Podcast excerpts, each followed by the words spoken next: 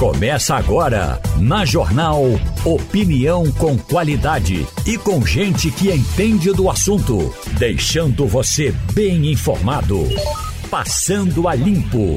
Começando agora com a bancada formada aqui por Romualdo de Souza, que já está direto de Brasília conosco trazendo muita informação hoje, inclusive, Romualdo, porque o dia foi quente em Brasília ontem. É, também com Ivanildo Sampaio, mestre Ivanildo Sampaio, também conosco agora uh, aqui na bancada. E a gente vai ter daqui a pouquinho também a participação de Castilho, Fernando Castilho, que tem uma informação aí que é, o, o, Pernambuco pode perder o CAPAG, a, a nota de crédito, que demorou um tempão para poder conseguir mas parece que por causa do ano passado tem o risco de perder a nota de crédito para poder pegar dinheiro emprestado. Isso é muito importante para fazer investimento. Foi algo que foi perseguido aí, batalhado pelo, pela gestão anterior, mas que pa, pela informação que parece que está surgindo, por causa do ano passado, é, da forma como foi eh, a questão financeira no Estado foi tratada no ano passado, no fim da gestão, pode ser que o, o Estado perca essa nota de crédito. O CAPAG é uma nota que autoriza o Estado a pegar dinheiro emprestado para fazer investimento. Mas daqui a pouquinho a gente vai falar sobre isso com o Fernando Castilho. Por agora, eu quero dar bom dia para Ivanildo Sampaio, para Romualdo de Souza e já começar, é, Romualdo e Ivanildo, eu queria discutir com vocês o seguinte. A, a, a gente está, nesses últimos dias, falando muito sobre a, a dificuldade dos gestores de entender o que é público e o que é privado. Eu acho que existe uma dificuldade muito grande dos nossos gestores. Eu não estou falando só de presidência da República, estou falando de governadores, de prefeitos, de vereadores, de deputados, de, de, senadores. Entender o que é público e o que é privado é muito difícil. Esse caso das joias de Jair Bolsonaro com Michele Bolsonaro. Esse caso é, sim, já um problema disso, de você não saber o que é público e o que é privado. A, a Comissão de Ética da Presidência da República, por exemplo, ela diz que o servidor público, por uma questão ética, ele não pode receber presente nenhum acima de 100 reais. Acho que é esse valor. Se isso não for, Romualdo me corrija. Mas eu acho que é esse valor. Não pode receber presente nenhum acima de 100 reais. Tem um caso, inclusive, da Marina Silva, que tem um ofício dela, que em algum momento ela recebeu um presente e ela devolve o presente e manda as explicações dizendo, olha, eu procurei ver, vi que o presente ele, ele ultrapassa os 100 reais, que é o que eu posso receber, então estou aqui devolvendo. E ela faz um documento para devolver esse presente que ela recebeu. Vi recentemente também o Eduardo Paes. Eduardo Paes, quando participou, ele mostrou também um documento de quando ele participou da, é, daquela Olimpíada do Conhecimento. Acho que foi a Olimpíada do Conhecimento. Ele participou, a Olimpíada Mundial, antes da Olimpíada do, do Rio de Janeiro, e ele chegou, recebeu um presente de alguém de um comitê, desse comitê olímpico, e esse presente era um relógio. É relógio da marca Ômega, está lá inclusive registrado, ele mostrou isso essa semana, semana passada, ele já vinha mostrando isso, que ele recebeu isso, e aí mandou, ele disse que quando chegou, que recebeu o relógio, mandou avaliar, porque ele achou que, não sabia se era caro, se não era, mandou avaliar, quando viu, disse, ó, é um valor alto, e aí ele faz um documento devolvendo o presente, dizendo que verificou que é um valor alto e que ele não pode receber por conta do cargo que ele ocupa. E aí, agora, a gente tem uma polêmica com as joias da, que seriam para Michele Bolsonaro, com joias com relógio e caneta é, de ouro que seriam para Bolsonaro, que o Bolsonaro pegou, já admitiu, inclusive, que pegou, que estava com ele o presidente admitiu que está com ele essa caixa, está no acervo dele e com certeza isso passa dos 100 reais preconizados pelo, pela Comissão de Ética da, da República. Queria saber de vocês, primeiro de Ivanildo. Ivanildo, eh, existe uma dificuldade, e não é de hoje, de os gestores entenderem o que é público e o que é privado, entenderem como é que fazem para não misturar as coisas. É, é difícil para quem está ali no poder entender isso? Bom dia. Bom dia, bom dia, ouvintes. É, bom dia, companheiros de bancada. Não, não é difícil, não. A legislação é clara. O que existe algumas vezes é, Igor, é provavelmente má fé, desonestidade. Ora, se você é, está no cargo de governador de estado, recebe um presente de alguém que tem interesses pessoais ou econômicos na estrutura do estado, você certamente vai desconfiar desse presente. Estão tentando, de uma forma indireta, lhe comprar. Eu não diria isso em relação ao presidente da República, ex-presidente da República, é, Bolsonaro, porque é, isso aconteceu no final do mandato dele. Agora, que houve, houve é, negligência, não sei se má fé, mas falta de, de comportamento ético, não nenhuma dúvida houve. Tanto é que lá de, de, de Portugal, que ele já estava tá, já tá vindo dos Estados Unidos, quando mandou, é, tentou com que é, as suas fossem, fossem reavidas, não é? principalmente aquelas que se, se, se destinavam à primeira-dama, à ex-primeira-dama. Então, isso, tudo isso comprova que houve uma má fé nesse, nesse processo. Há, há um, um, presente composto de brilhantes, de diamantes, não sei mais de que, de coisas caríssimas, teriam que ser do Estado e não da pessoa física. Então, houve sim é, um pouco de má fé. É, o ministro Bento Albuquerque não deveria ter participado disso, mas participou. E louve-se disso tudo o comportamento da Receita Federal. Os funcionários de um nível mais baixo, não foi nenhum superintendente de Receita, é, cumpriram a lei, é, mantiveram o que havia, a, o que a lei mandava, não é, apreenderam as joias e disseram, se não pagar o imposto, não entra. No que fizeram muito bem. Isso. O, o, quando a gente fala em é, misturar público com privado, vale para tudo. Vale para as joias, como estava dizendo Ivanildo, vale para esses bens, como estava dizendo Ivanildo, vale também para o uso de, como aconteceu ontem, da TV Brasil, que estava transmitindo uma live da primeira-dama, a Janja. Então, é, de repente, é, a Janja virou apresentadora da TV Brasil ontem, tudo bem, era dia da mulher, um dia especial, tudo, mas é meio estranho você pegar uma TV pública, que é financiada pela União, financiada pelo, pelo contribuinte, e fazer uma promoção, fazer uma live, transmitir uma live da primeira-dama. É também uma bagunça aí do que é público e do que é privado, hein, Romualdo? É, voltando aos valores, de fato, a Comissão de Ética Pública, desde o governo do presidente Fernando Collor, vem tentando tratar dessa questão eh, sem tocar em valores, mas falar na necessidade de explicitar essa diferença do que é público e do que é privado. Na prática, não é, Ivanildo? Quando alguém se torna presidente da República, não tem mais nada de privado. Tudo é público. Portanto, eh, um presidente da República, hoje, ou um servidor público, do, é, qualquer servidor público, incluindo o presidente da República, não pode receber um presente que esteja valorizado ou valorado a mais de 100 reais. Portanto, uma caneta BIC pode, mas uma Mont Blanc não pode. Então já começa por aí. O que ocorre é que há uma certa é, negligência no tratamento é, desses bens que são doados. Lembre-se que lá em 2016, em uma das investigações da Polícia Federal, foram encontrados bens num depósito do Banco do Brasil deixados pelo ex-presidente Lula. Ou seja, muita gente chega no, no poder. Eu até acho, viu, Ivanildo, que deveria haver um certo manual um manual de conduta, porque não é possível que o cara não saiba que ele não pode receber um presente.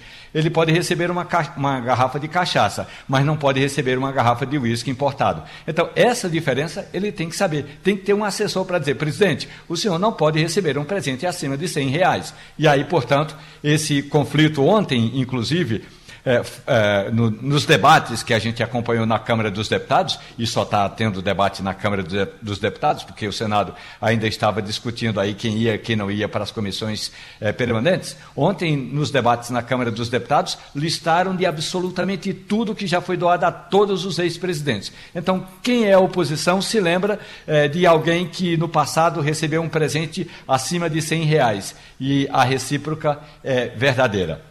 Sobre a participação eh, da primeira-dama, Rosângela de Oliveira, eh, em uma live, ou seja, numa transmissão ao vivo, que também foi transmitida pela TV Pública, um deputado Jordi, que é do PL do Rio de Janeiro, chegou a dizer o seguinte: imagine o senhor, presidente, para o presidente da Câmara dos Deputados, Arthur Lira. Se a sua esposa aparecesse fazendo uma live na TV Câmara, ou se a mulher do presidente do Senado Federal fizesse uma live na TV Senado, ou se o marido, ou se o marido da ministra Rosa Weber usasse a TV Justiça para fazer uma live. Era a mesma coisa, e com razão.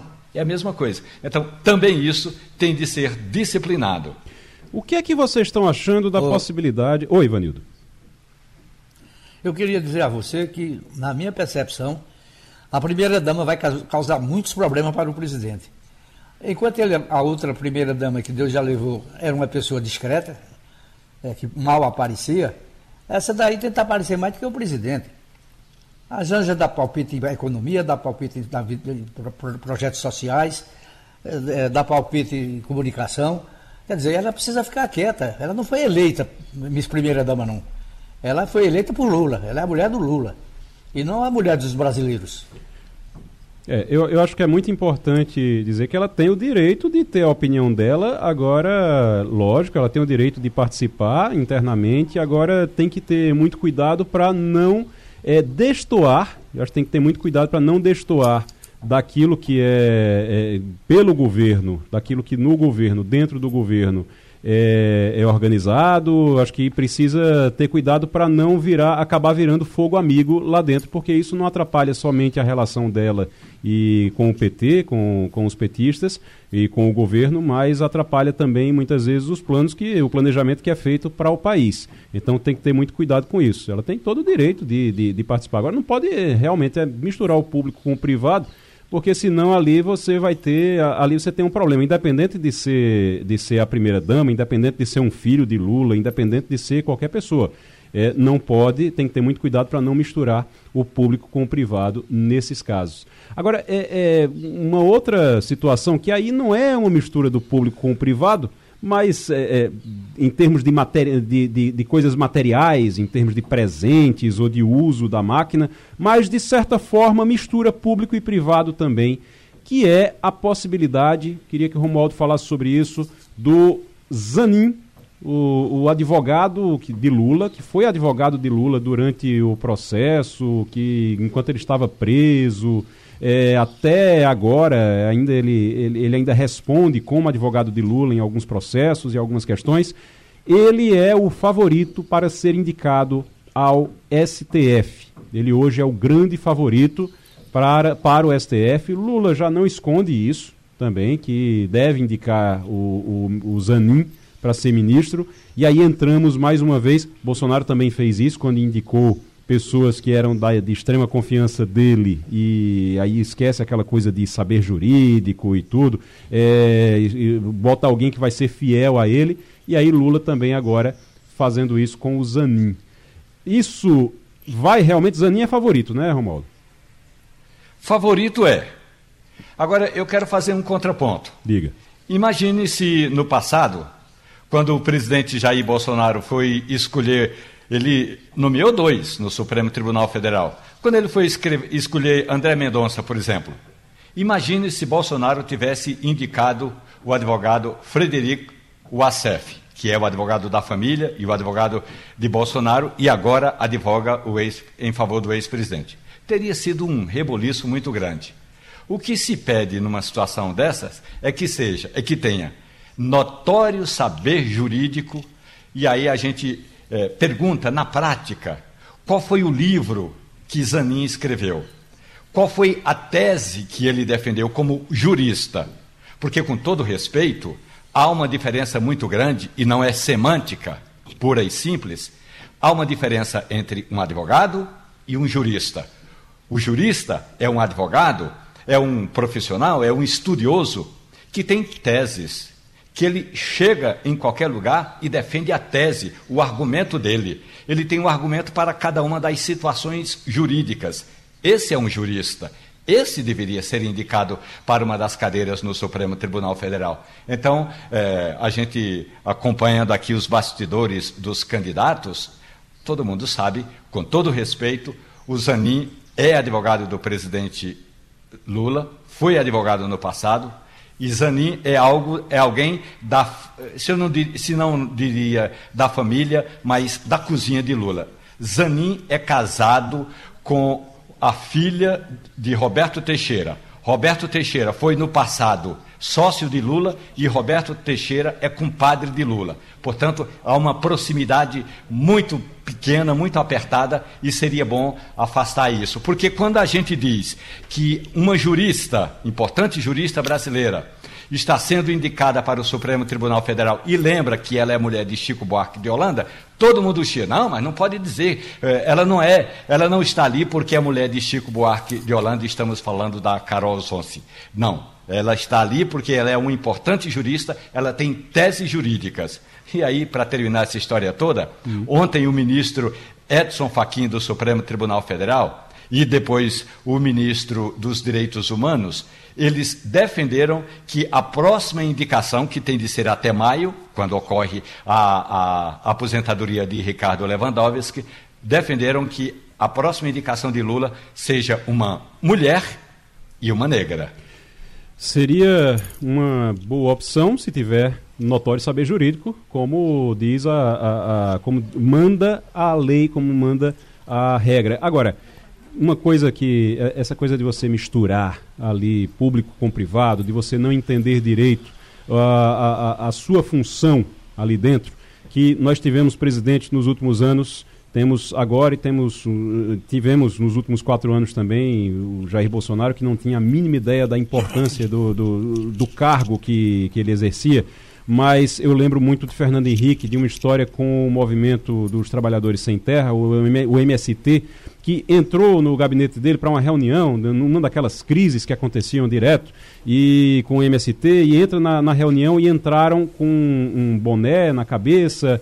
E aí Fernando Henrique diz: Olha, por favor, eu só vou começar a reunião com vocês quando vocês, tirarem o boné da cabeça. E eles ali queriam, não, porque é o, o boné, porque não sei o quê, porque é do MST, porque a gente é de um grupo, a gente não vai tirar. E ele disse: Olha, então a gente não vai ter reunião porque por mim não tem problema nenhum e eu apoio movimentos sociais, não tenho problema nenhum com isso. O problema é que não sou eu aqui. Aqui quem está é o presidente da República. Então, essa diferença, você saber que você, naquele momento, não é você, que você é o presidente da República, eu acho que é algo muito importante, que é muito difícil realmente de colocar na cabeça dos nossos governantes. Presta atenção nisso aqui. Depois de muitos eh, anos Pernambuco perdeu aquele o, o, o, Capag B, ficou ali no Capag C. E o que é o Capag? Capag é a capacidade de pagamento que é avaliada pela Secretaria do Tesouro Nacional. E aí pode ser que caia agora de novo de B para C. O que é que acontece quando cai de B para C? Quando você está no, no B, no Capag B, você consegue é, você está liberado para pegar empréstimos. Então você consegue pegar empréstimos para usar é, no Estado para fazer é, obras, para fazer, para investir realmente no Estado. E aí, durante muito tempo, a gente passou com o Capag C. Capag C caiu, ficou ali um tempão, e aí o, a gestão Paulo Câmara trabalhou bastante para voltar ao Capag B. Conseguiu isso no ano passado. E aí, muito bom, muito bem.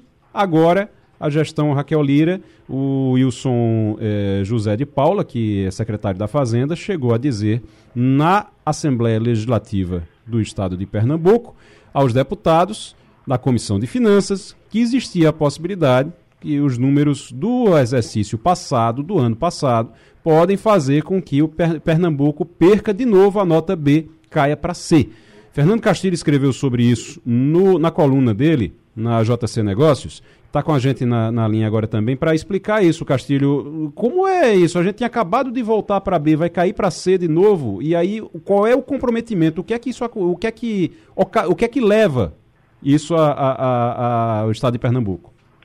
Bom dia, Igor, Ivanildo, Romualdo, bom dia, ouvintes. Olha, é, o que aconteceu, na verdade, é basicamente uma coisa bem simples. Primeiro, eu acho que o secretário respondeu a uma provocação da bancada do governo se havia esse risco. Eu estou imaginando é, que ele disse, olha, é, teoricamente a gente pode ter assim, né? mas só para que o nosso ouvinte entender. No final do governo Michel Temer, houve uma mudança da avaliação do perfil dos estados. Foi criada essa nova classificação. A secretária da Receita Federal era é, Ana Paula Worzensky, eu não estou nomezinho dela. É, é, e ela era secretária da Receita, é, o ministro da Fazenda era o ministro da Fazenda era o, o ex-presidente é, o, o ex do Banco Central é, Henrique Meirelles. E aí, nessa avaliação, foi no final do primeiro mandato do governo Paulo Câmara, essa mudança fez com que as contas de Pernambuco ficassem, nesse caso, na, na classificação C. O governo Paulo Câmara convocou vários secretários, inclusive Décio Padilha, que é especialista nessa retributação, e passou quatro anos para brigar. Quando foi no final de 21, né, é, o governador comemorou isso, porque basicamente o selo quer dizer o seguinte, você pode tomar dinheiro emprestado. É, o que aconteceu ontem na Assembleia, eu estou vendo, pelo que eu li no noticiário, pelo que foi divulgado é, no, num release do Palácio, é que o secretário respondeu uma pergunta e disse, olha, isso pode acontecer. Para isso virar verdade, eu acho que é um certo exagero, porque, veja bem, isso é um processo. A avaliação da Secretaria do Tesouro acontece normalmente no mês de julho. E os estados que estão é, em alguma situação que não explicaram suas contas, fazem suas defesas. Né? E não me parece que as contas de Pernambuco, pelo que a gente vem analisando até agora, é, sejam nesse estado que está dizendo. Eu acho que tem duas coisas que é importante que poucos estados brasileiros têm é uma, um comprometimento da folha de menos de 44% e é uma condição de, de, de capacidade, um comprometimento de empréstimo de 35%, no máximo de 200%. Então, a questão da poupança você pode discutir, mas não é isso que acontece. Eu acho que, amigo, aí eu, é da sua área, mas eu acho que isso mais, faz parte mais de uma narrativa política, né? porque o governo Paulo Câmara valorizou muito essa questão da, do, equilíbrio, do equilíbrio financeiro, fiscal, e certamente a governadora e sua equipe acha que não precisa estar levantando a bola de sair. Mas eu, eu fico, não dizem isso, né? É, eu fico preocupado, eu fico preocupado porque você recebe o, o Estado de uma forma, claro, você tem que deixar bem claro como é que você está recebendo, você tem que ter transparência em relação a isso, mas a, a impressão que, que fica às vezes é que assim, a gente está se ocupando muito em olhar para trás e dizer é. lá estava ruim, do que olhar para frente e dizer, vamos, vamos, o que é que a gente pode fazer com isso? Ivanildo, é, não já deu não essa coisa de ficar olhando para trás, tá bom de, de olhar para frente não já?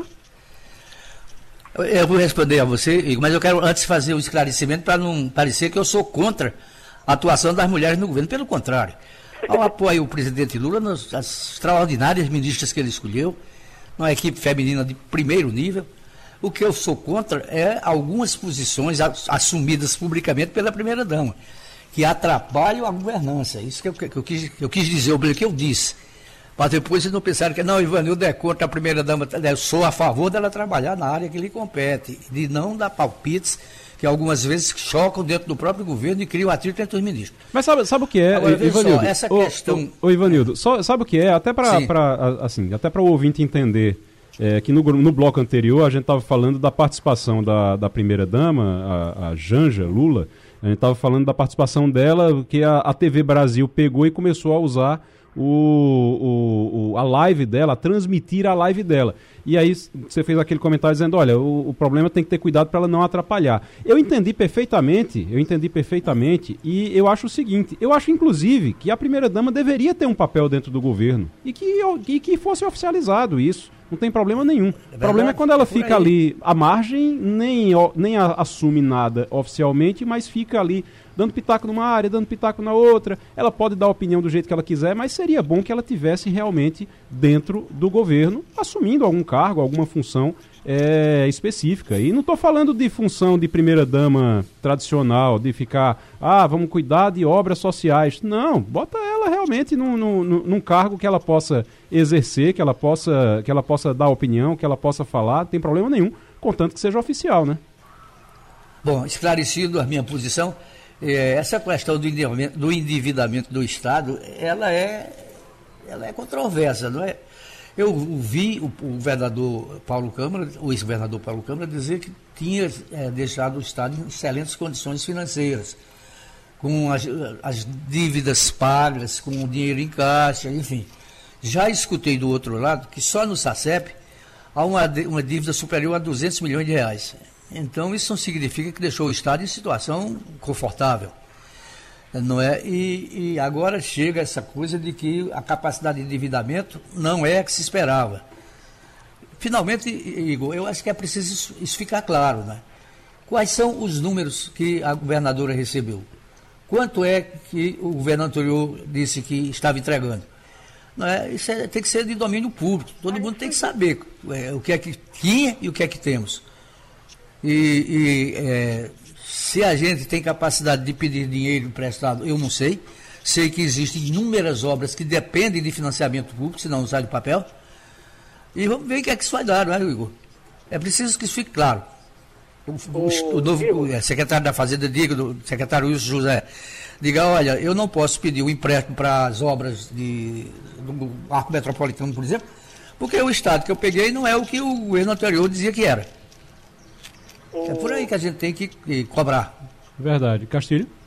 Não, era só para completar uma informação, Ivanildo. É o seguinte, é, hoje os critérios de, de, de tomada de, de, endividamento mudaram em relação àquilo que a gente cobriu há muito tempo.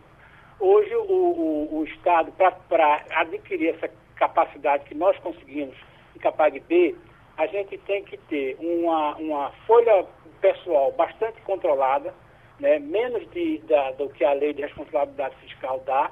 A gente tem que ter um endividamento é, pequeno. Pernambuco tem 32, 34% da sua capacidade de endividamento comprometida. São dívidas ainda do governo Eduardo Campos. Isso dá em torno de 12 bilhões. Pernambuco poderia tomar, em tese, 78 bilhões. Isso é uma conta. O que a gente comentou ontem foi o seguinte, foi aquela história de você é, num, numa apresentação, que foi a apresentação normal que, que todo secretário faz, é fazer essa possibilidade. Eu, pelo que eu já vi aqui, pelos números que a gente comenta, até ontem a gente ligou para vários tributaristas, para várias pessoas, para escrever o que está na coluna hoje. Disse, olha, o que é, que é isso aí? O cara disse, olha, naturalmente é o seguinte, é, a Secretaria do Tesouro faz essa análise no mês de julho e setembro. E quando tem alguma, alguma possibilidade, algum risco, né, é, o cara pede para o secretário se defender tudo. O que chamou a atenção foi essa discussão. Não, a gente vai, olha, peraí, você tem a, a, o, o, ano todinho para ver.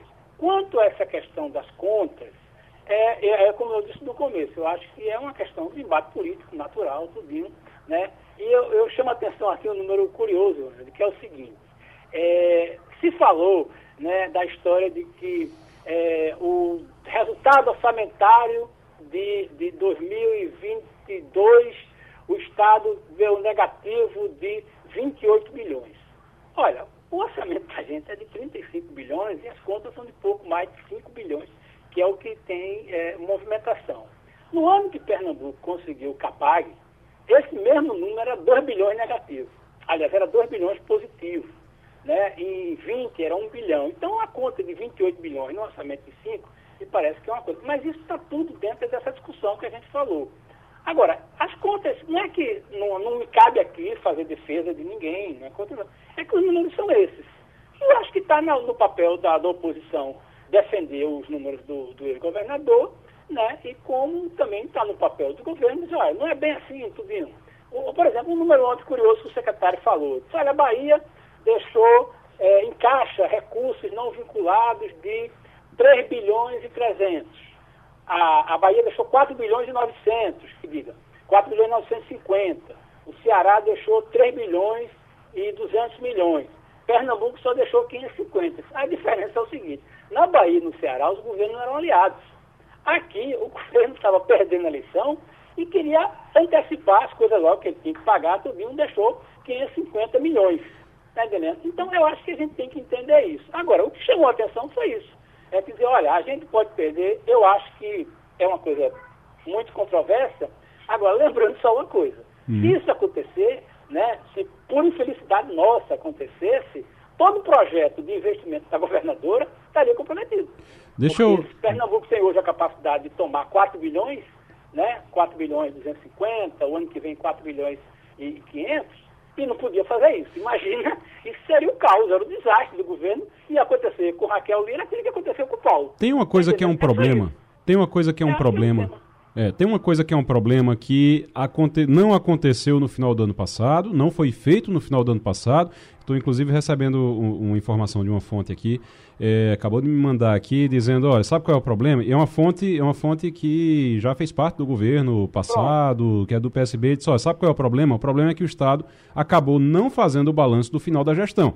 E aí fica esse problema de não ter certeza dos dados. Mas ele lembra aqui o seguinte, ele lembra aqui o seguinte, e isso é importante os dados estão disponíveis no portal da transparência. Ah, isso aí. Então, é, você pode ir lá no portal da transparência e conferir. Porque o que não pode é ficar esse disse-me disse. Ó, ficou dinheiro, não ficou dinheiro, ficou dinheiro, não ficou dinheiro. Não foi feito balanço, isso é um erro, foi um erro que foi cometido pelo, pela gestão Paulo Câmara, já no é. final da gestão, porque você está encerrando uma gestão, você tem que fazer um balanço e dizer, ó, está aqui, ó, está aqui as contas, está aqui o, o extrato, da conta, tá aqui o que é que falta pagar, porque também você não pode chegar e dizer, ficou dinheiro aí no cofre, mas aí você deixa um monte de boleto para pagar, então é. aí também aí fica complicado, não adianta de é nada.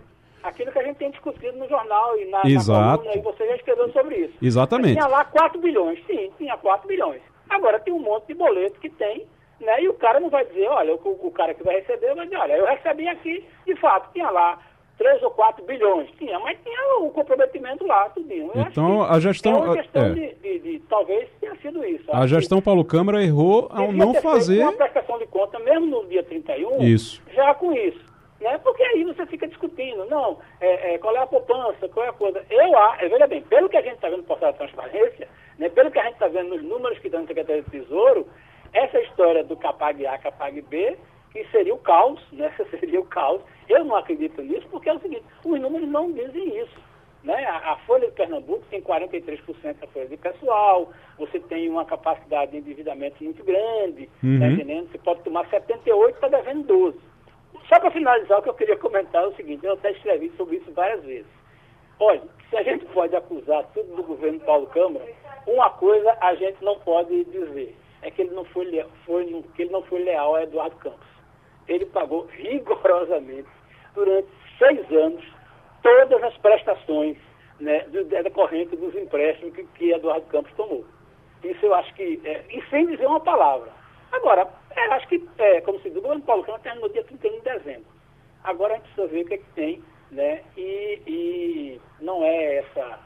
Eu acho que esse discurso é, de, da coisa faz mais parte da narrativa, que é perfeitamente normal a gente acha que está no campo político. É, e agora é ir para o portal da é ir pro portal da transparência tá mesmo lá, e, e, e, ver o que é que se encontra lá é, e como é que estão as, como é que estão as coisas por lá, isso. já que não foi feito o que deveria ter sido feito, que era um balanço no final da gestão. Castilho, obrigado. O presidente Luiz Inácio Lula da Silva assinou ontem um projeto de lei para igualar o salário entre homens e mulheres que desempenham funções iguais. A questão é que, na verdade, o, o projeto não é para igualar. O projeto, Romualdo, é para você, para ter uma multa maior, para ter uma punição maior quando isso não acontecer. Porque a lei para igualar o salário quando as funções são iguais, ela veio na reforma trabalhista já. Essa definição já veio na reforma trabalhista com Michel Temer. Estou errado nisso não? Não, eu avalio o seguinte: a decisão tomada ontem pelo governo foi de mostrar a a, a iniciativa pública, ou seja, ao gestor público, de que é preciso cumprir essa regra que já está. Lembremos-nos, é, seria importante a gente rever como foi a, a, a, reforma da época do presidente Michel Temer. Tratava exatamente dessa questão. O servidor público, diz ele, o servidor público que desempenha a mesma função não pode ser é, discriminado em função de gênero. Ou seja, se você tem um auditor homem e um auditor mulher que fazem as mesmas atividades e têm a mesma função, eles devem receber o mesmo valor. No discurso do presidente ontem, Lula disse o seguinte: é importante que a iniciativa privada, aí disse ele, que a iniciativa privada siga o exemplo do serviço público. Aí, sobre as penalidades, o, o, até que a ministra, eu me lembro quando a ministra Simone Tebet foi usar a palavra e falou assim que nós estamos vivendo tempos muito diferentes, e realmente ela tem razão em alguns aspectos é muito diferente. O governo está tratando de salário pago pela empresa.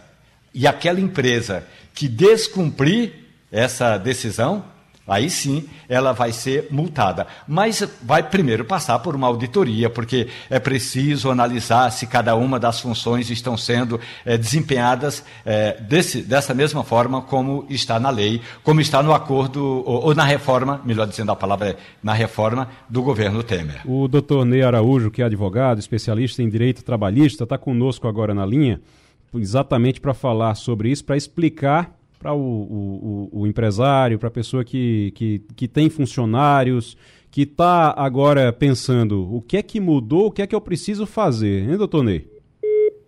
Caiu a ligação, então o doutor Ney vai, vai. A gente vai retomar o contato com o doutor Ney Araújo para ele falar sobre isso. É, Ivanildo, o, o, o, que muda é a punição, pelo jeito. A punição e, e o salário é 10 vezes mais 10 vezes o valor do salário que o empresário pode pagar em relação a isso. Ô, ô Igor, vamos ver o que, é o que o doutor Ney vai dizer, porque o que causa uma certa apreensão é legislação demais em cima da atividade da iniciativa privada, não é? Isso não sei se é bom, não sei se isso é ruim, não sei se isso afasta investidores estrangeiros, eu não sei. É preciso que o doutor Ney diga quais são as vantagens e as desvantagens, embora eu seja plenamente defensor da tese de que tarefas iguais têm que ser remuneradas de formas iguais. Ele, o doutor é? Ney está na então linha com a gente agora. Pagar mais a um, um, executivo seu porque ele é homem, pagar menos a um executivo porque ele é mulher, não, isso não pode existir. Doutor Ney doutor Ney está de novo na linha com a gente, Ivanildo. Vamos fazer o seguinte então? Você já começa fazendo pergunta para o doutor Ney Araújo sobre o, o que é que muda, né? Sobre a, a, essa lei e qual é a punição, o que é que pode acontecer. Doutor Ney, bom dia. Eu estava comentando aqui com a bancada que eu acho absolutamente justo que tarefas iguais sejam remuneradas de formas iguais. Agora, o que me atemora e me deixa apreensivo é provavelmente o excesso de legislação em cima disso, como forma de não não ser simpático para a iniciativa privada do ponto de vista de novos investimentos, principalmente em relação a investimentos estrangeiros. Quando você tem legislação demais em cima é, do que a iniciativa, a iniciativa, privada faz, isso de certa maneira afasta, o senhor não acha? Olha, Ivanildo, você está corretíssimo. Meu bom dia aí para todos, da cada, para todos os ouvintes. E o seu pensar, eu comungo com ele, Ivanildo. O Brasil é um país recordista de leite. E você veja, qual é a lei maior que nós temos no país? Nós temos a Constituição Federal, que está acima de todas as leis. E lá, no artigo 7 no inciso 30, você encontra a proibição de discriminação por motivo de sexo, a discriminação salarial. Você tem na CLT a, falando da equiparação salarial, ou seja, igualdade salarial. Não pode haver discriminação por motivo de sexo e outras razões. Portanto, legislação nós já temos, a começar da lei, da lei mais forte que há no país. Agora eu dou um dado para vocês. Há muitos anos, há muitos anos, já que eu me debruço sobre esse assunto, eu tive a oportunidade é, de conversar, por exemplo, com Arnaldo Sussequim, que foi um dos elaboradores da CLT, um homem de uma bagagem fabulosa, infelizmente já falecido. E eu fazia o questionamento a ele. Excelência, com, tanta, é, com tantas leis que nós temos, não seria um grande defeito nós não termos quem realmente as faça cumprir? E aí vou dizer a vocês, o Ministério do Trabalho não tem um número de auditores fiscais suficiente para a fiscalização das empresas. E vocês sabem o que isso motiva? 40% a 50% daquelas reclamações que chegam na Justiça do Trabalho e que levam anos para ser decididas e que saem com um custo muito elevado para o Estado, para todos nós, poderiam ser resolvidas com a simples fiscalização. Dou mais um exemplo. No final de ano, sempre, aí na Rádio Jornal mesmo, a denúncia, olha, a empresa tal não está pagando o 13 terceiro salário, olha, a empresa tal deixou de pagar a primeira parcela do 13 terceiro salário. E aí, se faz a denúncia, a Superintendência Regional do Trabalho e um número, e número de auditores fiscais que não é suficiente para realmente é, impor que essas empresas, fazer a fiscalização né, e determinar que as empresas façam os pagamentos sob pena de multa, etc, etc. Então, é, a lei demais, a lei demais. E vai vir mais uma lei para falar o que já tem é, na própria Constituição Federal. Mas o que nós estamos precisando mesmo é de uma equipe de auditores fiscais para executar as leis que já existem. A impressão que eu tenho, pronto. Então o senhor, o senhor disse tudo agora, porque o, o, problema é que no Brasil a gente tem. A gente faz uma lei, a lei não é cumprida, e aí, ao invés de a gente fazer com que se cumpra a lei, a gente faz uma outra lei por cima. E aí, depois não deu certo, faz outra lei, e outra lei, e outra lei, quando a gente deveria aumentar a fiscalização para que, desde o início, isso estivesse sendo resolvido, estivesse sendo cumprido. Romualdo de Souza. Ney Araújo, bom dia para o senhor. Nós temos a Constituição, temos a consolidação das leis do trabalho, temos projetos de lei como esse que Lula assinou ontem, temos o CBO, que é o Código Brasileiro de Ocupação. Eu vou só pegar um, o CBO, Código Brasileiro de Ocupação. No passado, tinha uma regra que dizia que mulheres não poderiam trabalhar em postos de combustíveis, porque poder, havia um risco de que o contato dela com alguns produtos, como etanol ou a, a, a, o zinco, não sei se exatamente o produto era o zinco da gasolina, não tenho absoluta certeza se o produto era o zinco. Eh, isso poderia afetar algum fator de reprodução. Então, as mulheres não poderiam trabalhar em postos de combustíveis como bombeira, como frentista.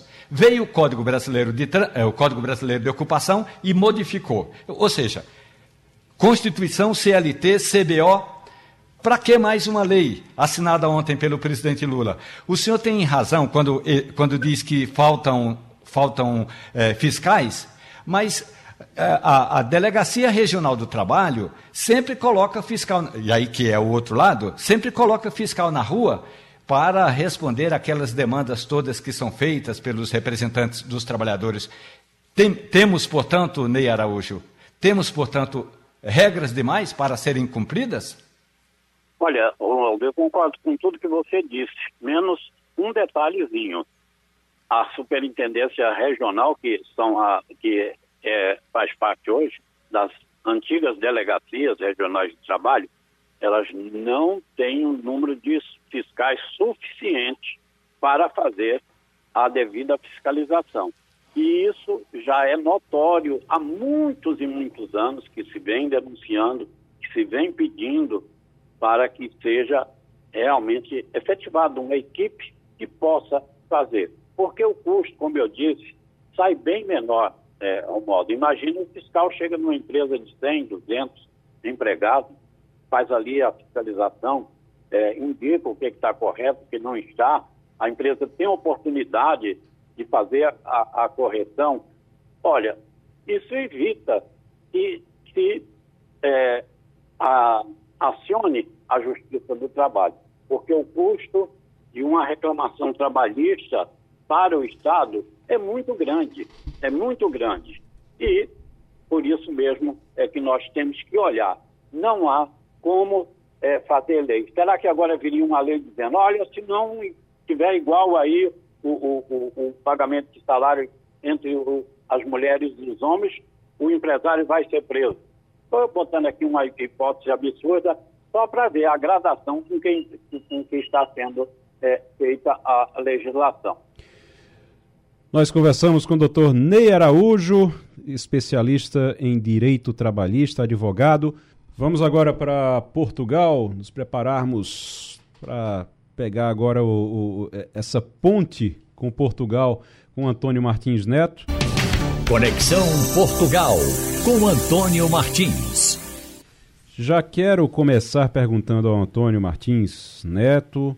Uh, os brasileiros estão com medo de perder dinheiro transferido para golpistas presos. Que história é essa, Martins? Bom dia. Bom dia, Igor, Maciel, bom dia a todos que fazem parte da bancada do Passando Limpo, bom dia, ouvintes da Rádio Jornal.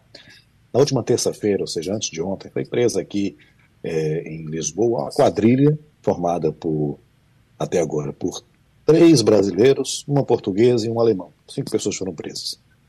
Essas pessoas é, montaram um escritório de fachada, uma corretora de fachada, e essa corretora ela contratava imigrantes brasileiros, geralmente imigrantes que estavam em situação de vulnerabilidade por conta da falta de documentação, né?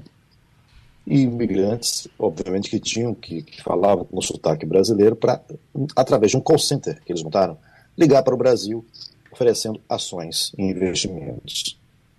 Só que as ações e investimentos eram falsos, não existiam. E as pessoas botavam dinheiro nisso, esse dinheiro depois ia para uma conta deles e eles compravam criptomoedas e desviavam dinheiro para a conta dos donos da empresa. Essa empresa atuava aqui há quatro anos já, esse esquema. Eram várias empresas que eles tinham nome e fantasia de várias empresas com sites bem profissionalizados cerca de quatro ou cinco empresas nesse sentido. Esses sites já foram derrubados, pelo menos aqui em Portugal. E o que acontece é que as pessoas eram o tempo todo é, instigadas a botar mais dinheiro. Então, perdiam investimento, não, mas bote mais, senão você, para recuperar esse investimento, você tem que botar mais dinheiro. E eles iam até a capacidade daquela pessoa, daquele investidor, de colocar dinheiro no negócio. E depois iam embora, desligavam, você não conseguia mais ter contato com a corretora, enfim. É, o que acontece é que muitos brasileiros, né, que obviamente os, as vítimas estão no Brasil, essas vítimas, muitas só souberam pelo jornal do que estava acontecendo.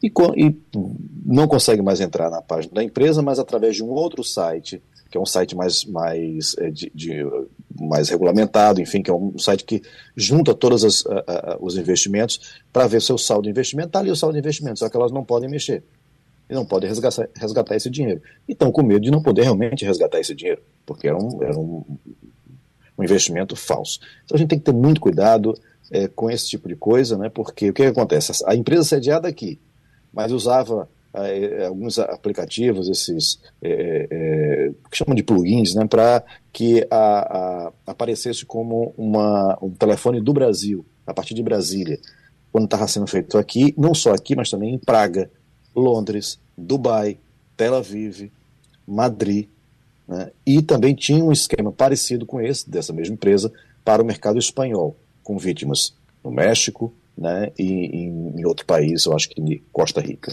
Então, assim, é complicado. Os brasileiros foram identificados até agora 945 brasileiros que caíram nesse esquema, né, nesse golpe, e teve gente que perdeu até um milhão e meio de reais. Minha nossa. O Romualdo de Souza. Antônio Martins, muito boa tarde para você, Martins. O presidente Lula vai a Portugal e uma das preocupações do presidente é com relação ao chamado corpo diplomático, os diplomatas brasileiros.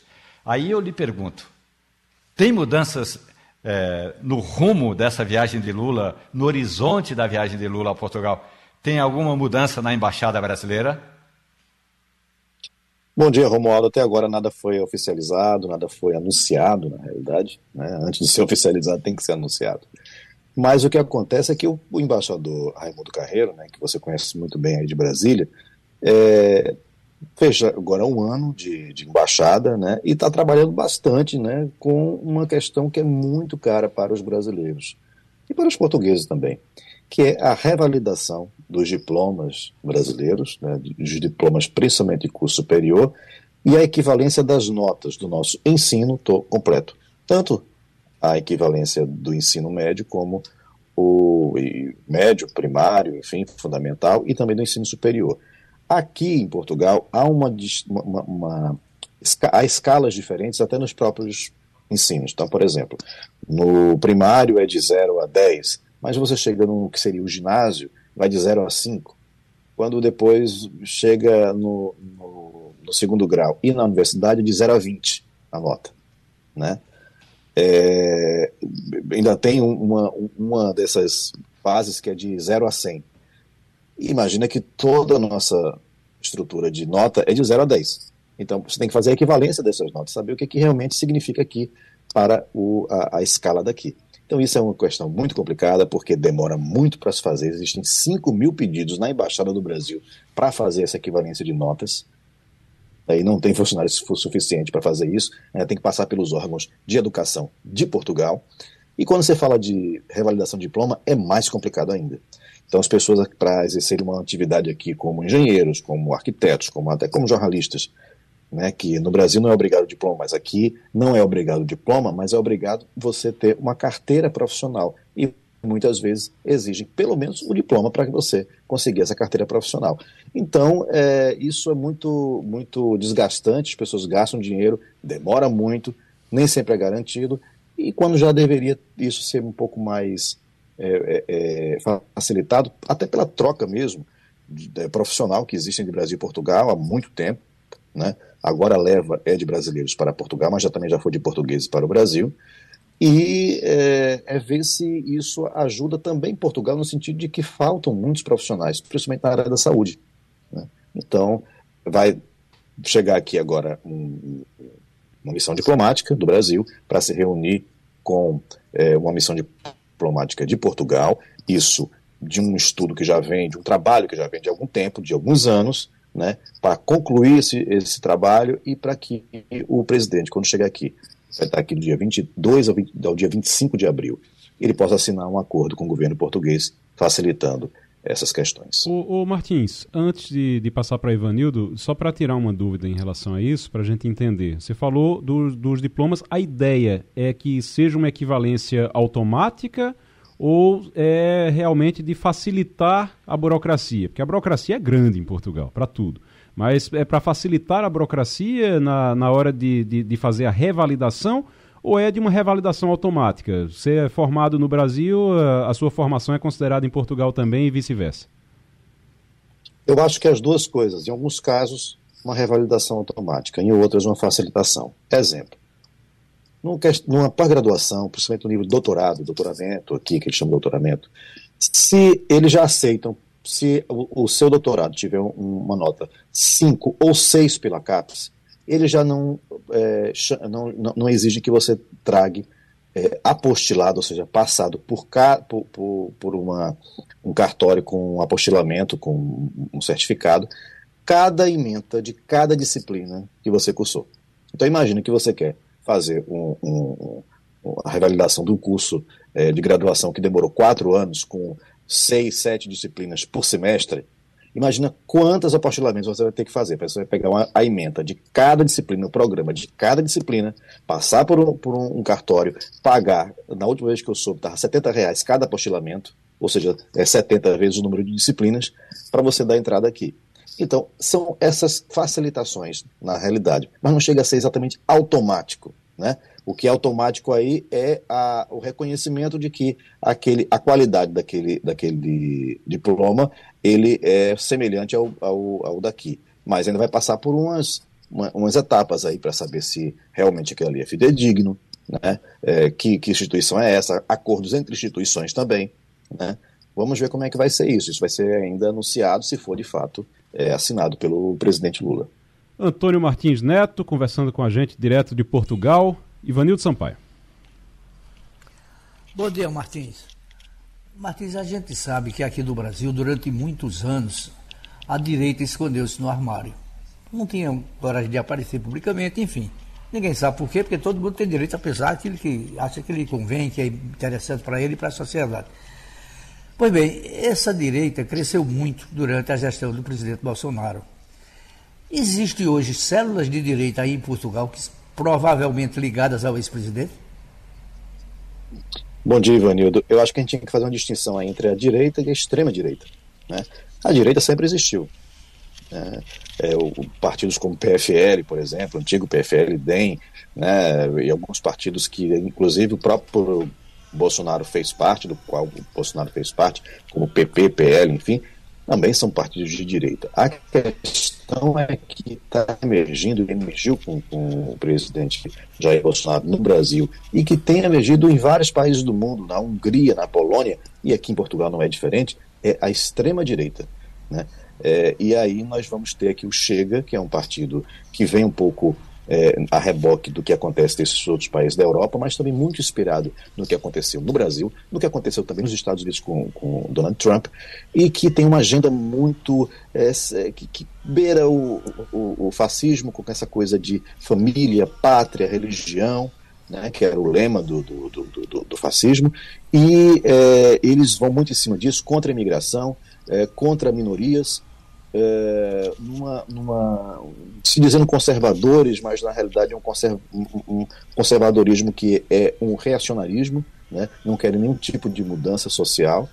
E o que acontece é que existe sim brasileiros né, que fazem parte. Por exemplo, a delegação do Porto, o chefe é o, um, um, um, político brasileiro, um cidadão brasileiro que está aqui desde 2009, saiu do Brasil com 18 anos de idade para os Estados Unidos, veio para cá e ele fez um discurso ultimamente né, que foi xenófobo, foi homofóbico né, e, e foi racista. Ele chamou é, num discurso no, no, no, lá na, na representação, numa convenção do partido, duas, dois é, deputados de partidos de centro-esquerda que são de origem africana, né, e portanto são negros, chamam de macacos, diz que é da banana. Quer dizer, isso é crime, na realidade, aqui também.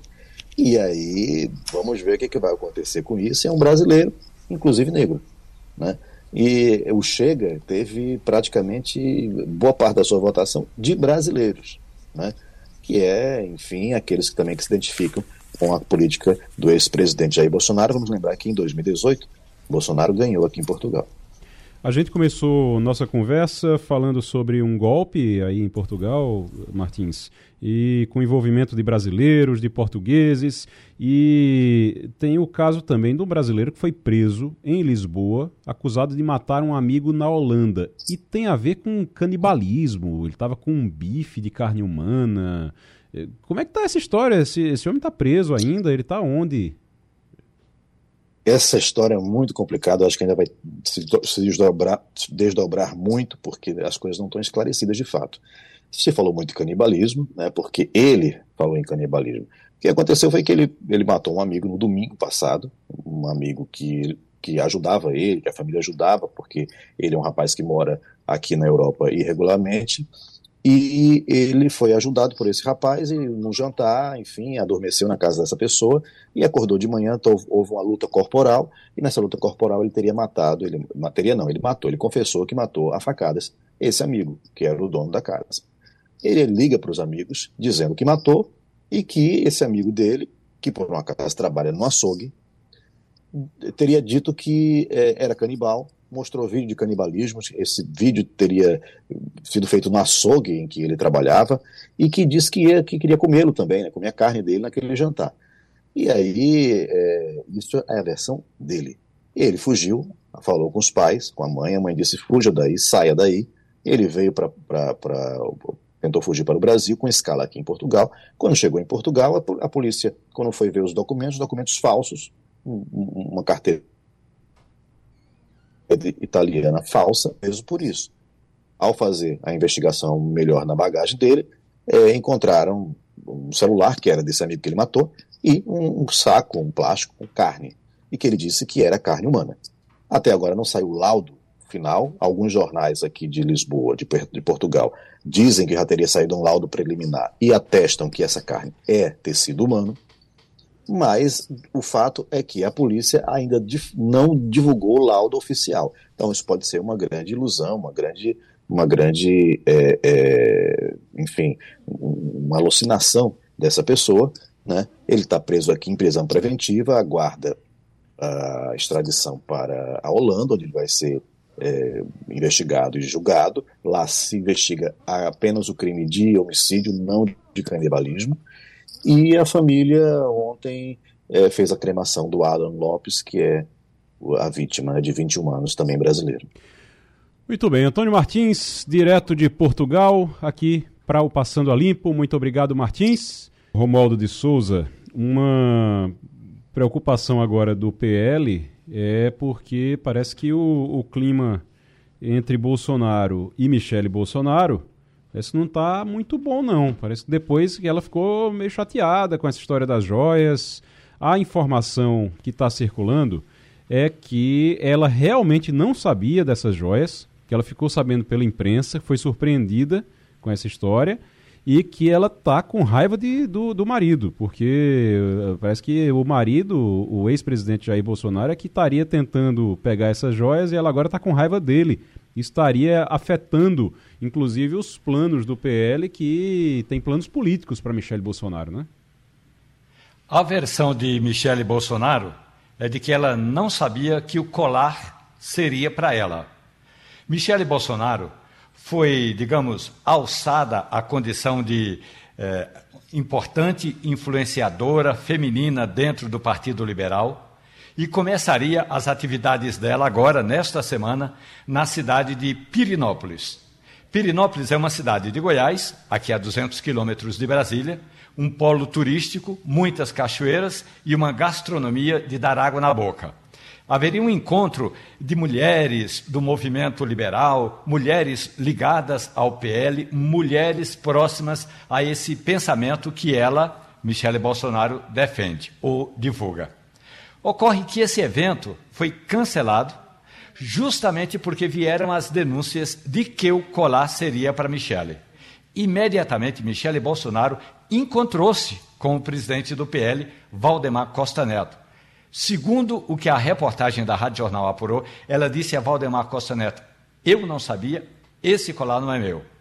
E aí ela teria dito, teria dito, porque eu não acompanhei a reunião, a conversa toda, mas ela teria dito ao Valdemar Costa Neto que ela ligou para Bolsonaro, cobrou do ex-presidente um posicionamento e oficialmente Bolsonaro não disse que o colar seria para ela ou para ele ou para algum acervo.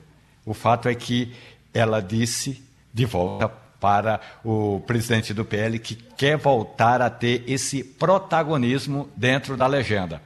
Tendo isso definido, isso o que pode dificultar é que há um grupo que vai com Michele para onde ela for, independentemente de Bolsonaro. E há um outro grupo que dá esse prestígio a Michele por causa do marido Jair Messias Bolsonaro. Então o PL está agora botando na balança. Michele sem Bolsonaro é mais importante para o partido? Há um grupo que pensa que sim. Agora, a Comissão Executiva Nacional da Legenda vai se reunir na semana que vem para definir, entre outras ações, essa. E aí, vamos fazer exatamente o quê com a, a ex-primeira-dama Michele Bolsonaro? Ivanildo, o, o, o casal, o, ex, o, o casal ex-presidencial, no caso o ex-presidente com a ex-primeira-dama, eles têm uma relação meio assim, ele ficou lá nos Estados Unidos, ela voltou para cá, ficou por aqui, e aqui ela ficava dizendo que era melhor ele ficar mais um tempo por lá. É uma relação que já todo mundo uh, fala, só tem alguma coisa estranha nessa relação já há um bom tempo, né? Pois é, não é? Negócio esquisito mesmo. É Ainda coisa... mais porque ela é evangélica, né? preza muito a, a essa questão do casamento, da fidelidade. É, e é bom lembrar que Bolsonaro está na quarta mulher, né? É, Bolsonaro já é, então, é, é o quarto casamento do Bolsonaro, né? E aí estão começando é. a falar agora já na, na, possibilidade de separação, inclusive de separação como se fosse algo, uma necessidade eleitoral. Assim, tem gente que defende, como, Bolsonaro, como o Romualdo estava dizendo, que é uma necessidade eleitoral de se separar para poder ela ser candidata em 2026, ser candidata à presidência, presidência da República, se fosse o caso. Agora, Olha, é, eu acho muito Oi. cedo para se prever uma coisa dessas. É, verdade. Ainda teve... mais porque a gente não conhece a bagagem intelectual e política da, da ex-primeira dama. Até que eu saiba, ela é apenas uma pastora evangélica. É, sem maiores destaques, né? sem ser uma grande oradora sem ter qualquer experiência de administração pública. Então, como é que se pega uma figura como esta e diz assim, vai ser candidato a presidente da República? O cargo é muito maior, exige exige conhecimentos, exige prudência, exige mil coisas que essa senhora não tem, por mais, mais evangélica que ela seja, ela não está preparada para governar sequer um estado do tamanho de Goiás, imagina um país do tamanho do Brasil. Os problemas que nós temos, com os desafios que nós temos, com as desigualdades sociais, enfim, eu acho isso muito cedo para se falar nessa senhora como candidata a presidente da República. Agora, ontem teve um discurso. Ivanildo. Oi, Romualdo. Que, que há um detalhe muito importante. Ano que vem tem eleição municipal, Ivanildo. E a ideia é fazer o que eles fariam nesta semana em Pirinópolis, fa fazer em vários estados reuniões com mulheres. Pegar aquela cota dos 30% que a gente vem discutindo esta semana, no rádio, na televisão, no fundo partidário e no fundo eleitoral, e investir para que mais mulheres participem das campanhas do PL, inclusive na campanha municipal, já que Michele Bolsonaro tem é, o, o domicílio eleitoral aqui no Distrito Federal, portanto ela não vota, porque não tem eleição para prefeito, mas aí ela trabalharia para fortalecer, para aumentar o número de prefeitas e vereadoras do PL. Já estamos na linha agora com a pode senadora. Ser, por aí pode ser. Oi, Ivanildo. A, a, gente já estamos na linha agora. Não, estou dizendo. Oi, Ivanildo? Não, não tô, por aí pode, pode ser, não é? Se ela está fazendo política para aumentar a presença das mulheres nas disputas públicas, tudo bem. Agora, não como candidato a presidente da República, como foi aventado.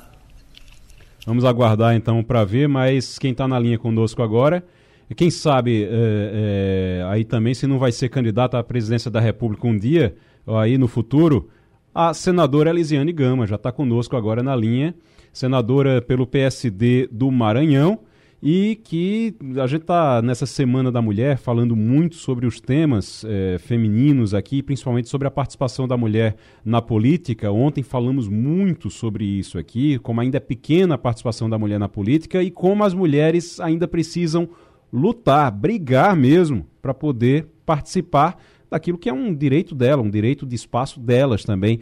Como foi aconteceu, por exemplo, em 2021 na CPI da, da Covid e que a senadora Elisiane Gama, junto com a senadora Simone Tebet na época, elas precisaram brigar realmente para poder ficar ali. Senadora, muito bom dia, seja muito bem-vinda ao Passando a Limpo. É uma luta todo dia aí para a senhora no, no, no, Senado Federal, né? Olha, primeiro é uma honra participar aí com vocês, né, é, para tratar de um assunto muito importante, não é, que é a luta das mulheres brasileiras, o nosso empoderamento, a ocupação nos espaços de poder. E, de fato, nós estamos num debate intenso pelo 8 de março, como ocorre em todos os anos, né? esse período de março, o 8 de março, a semana de março, o mês de março, há um debate muito intenso em nível nacional e que eu entendo, compreendo como um momento muito importante, salutar para que a gente possa demarcar novos horizontes em relação à luta feminina brasileira. É, eu vejo que a luta, não é para que a gente possa ter igualdade entre homens e mulheres no Brasil, tem que ser uma luta de todos os dias do ano, não é apenas em um dia. Mas este dia especificamente do 8 de março tem que ser o momento onde a gente vai envolver toda a sociedade brasileira, envolver todo o poder público no sentido de priorizar a mulher no orçamento público, de priorizar a mulher na ocupação dos espaços de poder e garantir a elas aquilo que nós lutamos historicamente, que é essa isonomia. A gente tem feito isso aqui no Congresso Nacional, inclusive neste momento, eu estou aqui no Senado Federal, é? está acontecendo a reunião do Colégio de Líderes, que nós apresentamos uma pauta de prioridades, é, e essa pauta de prioridade de projeto de lei está, por exemplo, ligada ao combate à violência contra a mulher, à igualdade salarial entre homens e mulheres do Brasil, o financiamento de políticas públicas voltadas para o atendimento a essas mulheres, que tudo isso, na verdade, junta e soma para o que nós queremos, que é essa independência, essa autonomia e essa garantia de viver, né? Porque a gente sabe hoje que nós temos uma média de quatro mulheres que são assassinadas por dia no Brasil, simplesmente pela situação de ser mulher. Então, de fato, é um cenário absolutamente perigoso, um cenário sério que nós precisamos reverter esse processo e eu vejo que neste momento é um momento muito oportuno para que a gente possa envolver toda a sociedade brasileira e possa aprovar iniciativas dessa natureza. O Romualdo de Souza, que a senhora conhece bem, está por aí, está perto da, da, da, senhora por aí, em Brasília, e quer lhe fazer uma pergunta. Senadora Elisiane Gama, muito bom dia, muito grato pela gentileza de conversar com o ouvinte da Rádio Jornal aqui no Passando a Limpo. Senadora, eh, tem um detalhe que eu gostaria de analisar com a senhora, que é o seguinte: na Câmara dos Deputados tem apenas uma deputada, Maria do Rosário, na mesa. No Senado ainda não foram escolhidos os quatro suplentes, mas até agora não tem uma mulher na mesa. Não é apenas a questão da quantidade, é a questão da qualidade num colegiado tão importante como é o colegiado da mesa diretora do Senado. Senadora, os partidos e os líderes dos partidos que fazem essa indicação inicialmente, os partidos estão errando na mão? Olha, eu, eu acredito que sim. Não é exagero dizer que estão realmente errando. Não é inadmissível que nós não tenhamos uma mulher na mesa diretora dos trabalhos do Senado Federal. A Câmara já conseguiu evoluir isso mais a deputada Soraya protagonizou, eu diria se ela rompeu não é, é, essa barreira, iniciou lá atrás como secretária da mesa, hoje nós temos a Maria do Rosário, que aliás é uma extraordinária mulher, que faz um grande trabalho, mas o Senado Federal nós estamos há 12 anos sem mulher titular na mesa. Né? Então, de fato, nós precisamos ampliar. O que, é que nós fizemos, Romaldo, para isso? Nós apresentamos uma proposta inclusive, hoje estão protocolando para que o Senado, na verdade, estabeleça a presença na mesa. Nós temos uma PEC da senadora, deputada Luiz Erundina, que é uma PEC que estabelece essa presença dentro do Congresso Nacional, que eu consegui ontem as 27 assinaturas necessárias para fazer o desarquivamento desta PEC. Então, é, eu acho que essas iniciativas elas são muito importantes no sentido de fazer, de fato, valer essa presença feminina. Veja, quando você tem mais mulheres na política, você melhora a qualidade da política, porque você acaba dando, na verdade, um olhar muito global, um olhar amplo, né? um olhar pleno, não fica um olhar segmentado. A mulher, quando ela está presente nos espaços públicos, ela tem, na verdade, uma sensibilidade do ponto de vista da luta pela defesa da vida, pelos direitos humanos, não é pela defesa da educação, da saúde, que são temas, aliás, muito caros para a sociedade brasileira e que, na grande maioria das vezes, a mulher acaba encarnando, incorporando isso na sua luta cotidiana, porque é a vivência dela dentro de casa no cuidado dos filhos, não é? Na, no, no entorno realmente dela. Veja, eu estou hoje senadora, fui deputada federal, fui deputada estadual, tenho duas filhas, né, de 17 e 18 anos, quando eu entrei na vida pública, minha primeira filha nasceu. E de lá para cá, o, a luta que eu tenho diária para ter que dar a atenção para elas, e a gente não abre mão disso em hipótese nenhuma, e ao mesmo tempo seguir na vida, vida pública, é algo que você precisa ter muita versatilidade. Então, aquela luta não é, da dupla jornada de trabalho, da tripla jornada de trabalho, que é uma luta nossa, o homem já não tem tanta essa preocupação. Você não vai ver, por exemplo, é muito raro, não é que não tenha homens que façam isso, mas é muito raro um homem dizer, não, eu faltei ao serviço porque eu, na verdade, tive que cuidar aqui da minha filha do meu filho. Você não ouve isso, porque acaba sendo isso um papel muito da mulher. É uma, a sociedade, na verdade, foi imposta isso. Então, nós mulheres acabamos, na verdade, por assumir essas responsabilidades de forma muito sozinha dentro de casa, às vezes até com o marido ou com o pai dentro de casa, mas a mulher acaba assumindo isso e torna desafiador o avanço na política, né? Então se torna realmente um grande desafio você ter que dedicar seu tempo para o exercício da vida pública sem abrir mão daquilo que é muito caro para você, que é a proteção dos seus filhos. Então, é, não é simples a vida pública para a mulher. Se você não estabelecer, por exemplo, uma cota, um incentivo que traga, que envolva essa mulher para estar presente, a gente vai sempre ter o cenário que nós temos hoje. O, o, as pesquisas mostram que levaremos 100 anos para que haja realmente essa mudança, não é? Essa mudança e essa isonomia entre homens e mulheres no Brasil, no cenário que está, na cultura que está, na legislação que está, no momento e da forma como as coisas estão caminhando. Então, a gente só muda esse cenário se a gente estabelecer uma legislação que seja coercitiva, que seja impositiva e que estabeleça de fato uma cota, que estabeleça de fato uma presença dessa mulher na vida pública. Nós estamos conversando com a senadora Elisiane Gama, do PSD do Maranhão, uh, sobre o papel da mulher na política e sobre a participação dela no Senado, sobre o mandato dela no Senado, a trajetória dela. Ivanildo Sampaio, Bom dia, senadora. É, é, o Maranhão tem hoje figuras políticas de dimensão nacional, como a senhora mesmo, como o ministro Flávio Dino. Eu pergunto à senhora, é, acabou no Maranhão a força da dinastia Sarney?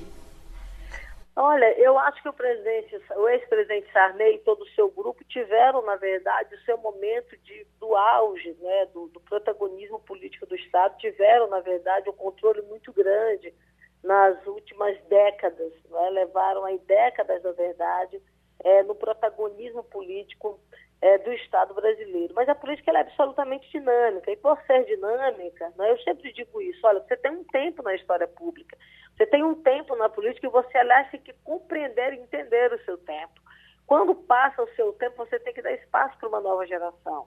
Você tem que dar espaço para homens e mulheres que tenham, na verdade, o comprometimento e a defesa dos grandes ideais, né? das lutas, na verdade, de classe, das lutas sociais, dos programas sociais. Então, a política é apenas um tempo da tua vida. Você não pode ficar ali de eterno, você não pode achar que você pode se perpetuar de fato da vida pública. Muita, muito embora, às vezes, você tenha uma vida muito longeva, como nós tivemos, por exemplo, o Grupo Sarney do Maranhão. Tiveram um período realmente muito significativo hoje a ex-governadora está no Congresso Nacional como deputada federal, né?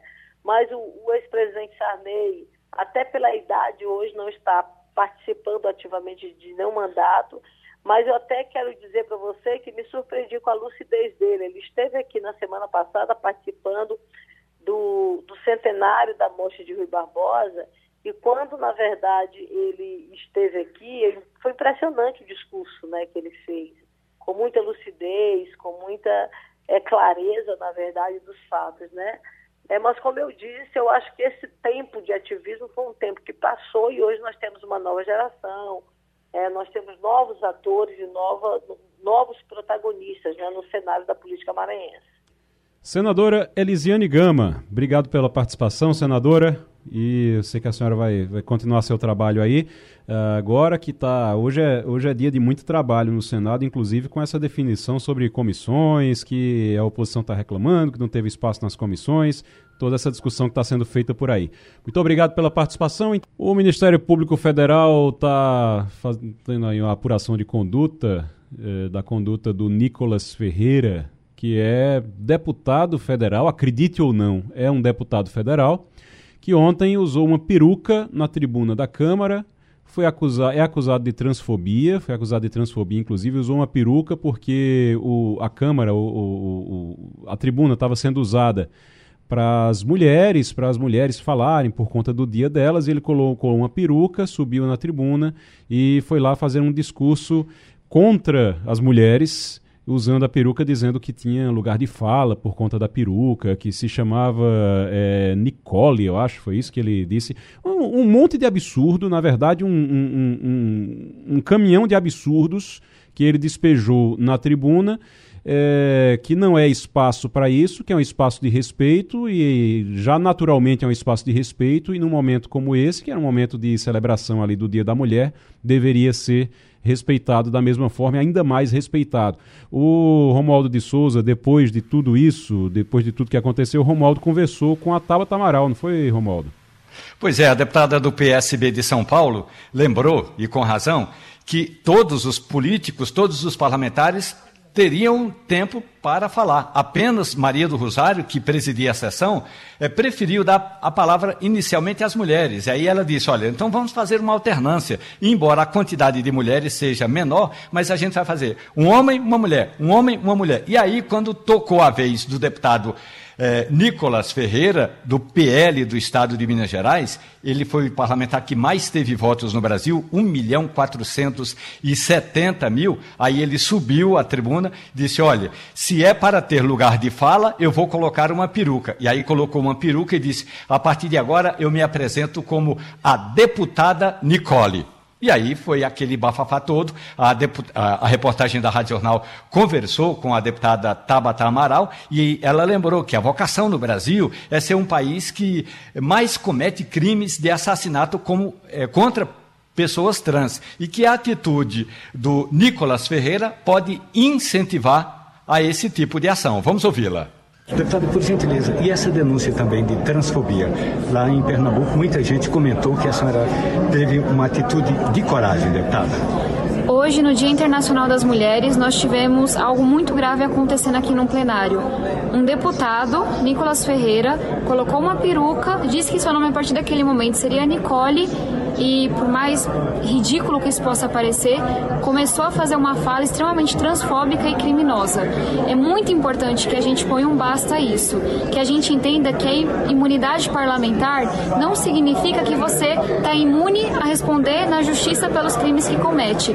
E transfobia é crime. Uma outra coisa que eu acho muito importante que todo mundo tenha em mente é que o Brasil é o país que mais assassina pessoas trans de todo o mundo. Ou seja, uma, uma fala violenta e cheia de ódio como essa repercute na ponta no assassinato em crimes de ódio. Eu fiz uma fala pedindo que a fala desse deputado seja retirada dos anais aqui da Câmara e que esse deputado seja julgado no Comitê de Ética. E é muito importante dizer que vários partidos políticos já se somaram e que nesse momento essa iniciativa é muito maior do que uma iniciativa minha ou do PSB e já une diversos partidos. E a gente vai trabalhar para colocar um basta e para que as pessoas entendam que tem limite. Liberdade de expressão tem limite, divergência política tem limite e o limite é o crime. Está o dito... requerimento de Tabata Amaral hum. tem dois importantes apoios. Érica Wilton, que é do PS, do PSOL de São Paulo, e Duda Salabert, do PDT de Minas Gerais, as duas primeiras mulheres trans com mandato na Câmara Federal. Tá dito, vamos aguardar, porque num país sério isso termina em cassação, mas a gente está falando do Brasil, então vamos ver como é que termina. O Passando a Limpo, esse sim vai acabando por hoje aqui, e na sequência você tem Tudo é Notícia e a Natália Ribeiro está chegando agora. A Rádio Jornal apresentou opinião com qualidade e com gente que entende do assunto. Passando a Limpo.